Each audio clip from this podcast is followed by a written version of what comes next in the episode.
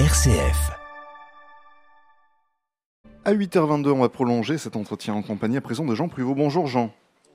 Bonjour Simon. Alors Jean, le mot qu'on va examiner ce matin ensemble, c'est le nom de la ville dans laquelle nous sommes, Strasbourg? Eh ben oui, j'aime toutes nos villes, mais avec un fils professeur d'histoire-géographie dans cette belle ville de Strasbourg, bon, c'est une ville qui évidemment euh, est chère à mon cœur, et, je me dis à l'instant que c'est sûrement lui qui aurait dû offrir cette chronique. Mais armé de bons dictionnaires anciens, je vais tout de même essayer d'être à la hauteur de pareille capitale régionale, avec euh, l'une des plus hautes et des plus belles cathédrales de France.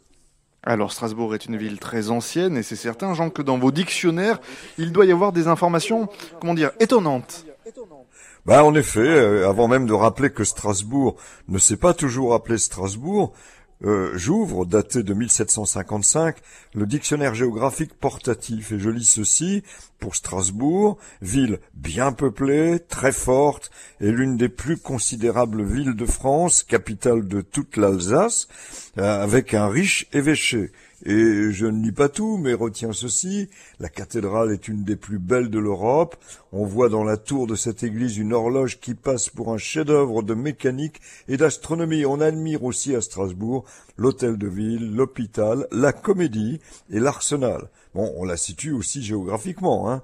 Elle est dans une agréable situation sur la rive d'Île, Idezel, hein, qui la traverse près du Rhin et sur lequel il y a un grand pont à 22 lieues. Bon, avouons que c'est une description qui a encore une belle saveur. Évidemment, si on la compare à celle de notre premier petit Larousse, publié en 1905, on repère bien qu'elle a une histoire qui touche toute la France. Strasbourg, dans le Petit Larousse 1905, ancien chef-lieu du département du Bas-Rhin cédé à l'Allemagne, à 503 km de Paris, 134 000 habitants. Alors, on sait déjà que Strasbourg est ville de France et doit revenir alors dans son giron. Et vous nous rappelez, Jean, en un mot peut-être, l'étymologie du nom de la ville?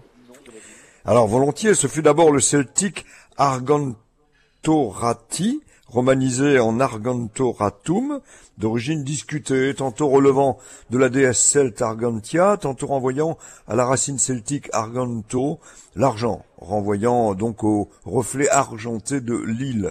Mais on évoque aussi la cité fortifiée sur la rive de l'Arganta, Quoi qu'il en soit, la ville devenant germanique, elle prit le nom de Strasbourg, Stras désignant l'axe, la route, est-ouest, avec un des rares ponts qui permettait de franchir donc le Rhin, et Burg, se référant euh, aux bâtiments fortifiés protégeant la ville.